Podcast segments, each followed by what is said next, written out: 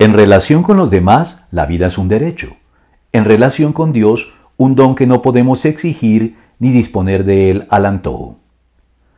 Poco nos detenemos a pensar cada mañana que, si se tratara de justicia estricta, todos los días seríamos merecedores de la ejecución sumaria en el mismo momento en que cometemos el primer pecado de la jornada, ya sea de pensamiento, de palabra, de obra o de omisión, y que por tanto todas las personas que fallecen a diario, incluyendo a quienes lo hacen a causa de lo que llamamos muerte natural, y en particular si no son creyentes redimidos por la fe en Cristo, no están más que recibiendo lo que se merecen y nada más.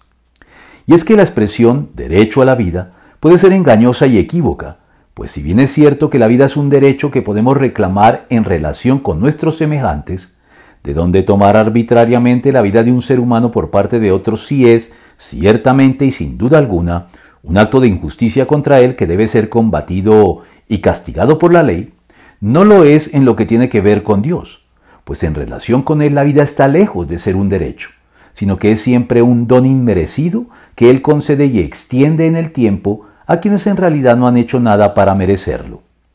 Y esa es una razón más para que los hombres no podamos disponer arbitrariamente de la vida de nadie, pues únicamente Dios es el autor y dueño de la vida y quien puede por lo tanto disponer de ella, sin que ninguno de nosotros pueda protestar por esta causa con la razón de nuestro lado, debido a nuestra condición de pecadores, ya que, al fin de cuentas, la paga del pecado es muerte, mientras que la dádiva de Dios es vida eterna en Cristo Jesús nuestro Señor. Romanos 6:23.